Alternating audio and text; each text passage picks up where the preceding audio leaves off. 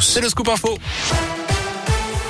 Et on commence euh, par euh, l'offensive russe en Ukraine avec des combats dans les faubourgs de Kiev, la capitale. De fortes explosions ont été entendues tôt ce matin dans le centre-ville. Des tirs D'après l'armée ukrainienne, un couvre-feu a été décrété à Kiev alors que les combats se poursuivent autour de la capitale. Hier, les Russes se sont emparés de l'ancien site nucléaire de Tchernobyl. Hier soir, à Lyon, près de 200 personnes se sont rassemblées devant l'hôtel de ville où le drapeau ukrainien a été installé. Grégory Doucet, le maire de Lyon, est venu apporter son soutien à la mobilisation.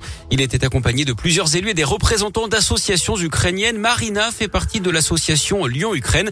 Elle qui a habité 12 ans à Lyon est revenue dimanche dernier de chez ses parents en Ukraine.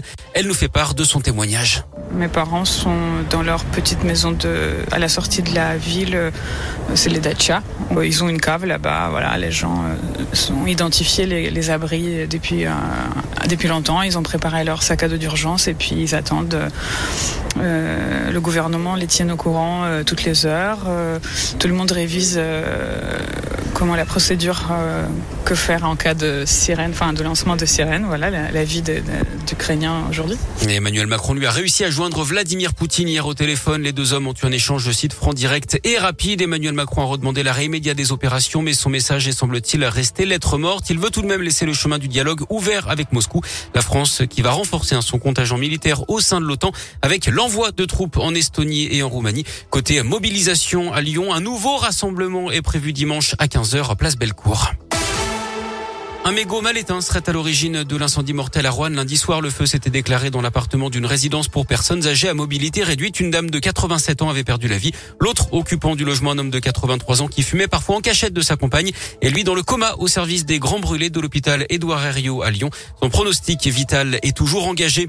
Jean Castex annule son déplacement dans la métropole de Lyon. Le premier ministre devait visiter les locaux de Sanofi à Neuville-sur-Saône aujourd'hui. Déplacement annulé bien sûr à cause de la situation internationale.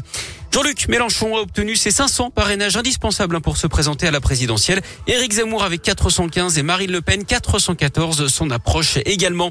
En bref, aussi une personne blessée à coup de couteau route de Genasse dans le troisième arrondissement de Lyon hier soir, près de l'immeuble hein, qui s'est partiellement effondré mardi après-midi. D'après le progrès, il pourrait s'agir d'une tentative de meurtre après une dispute. La victime a été transportée à l'hôpital. On ignore la gravité de ses blessures. Du monde attendu sur les routes. Ce week-end, Bison Futé le drapeau orange aujourd'hui dans le sens des départs. Ce sera orange également demain dans les deux sens. Il faudra attendre dimanche pour que le trafic soit plus fluide.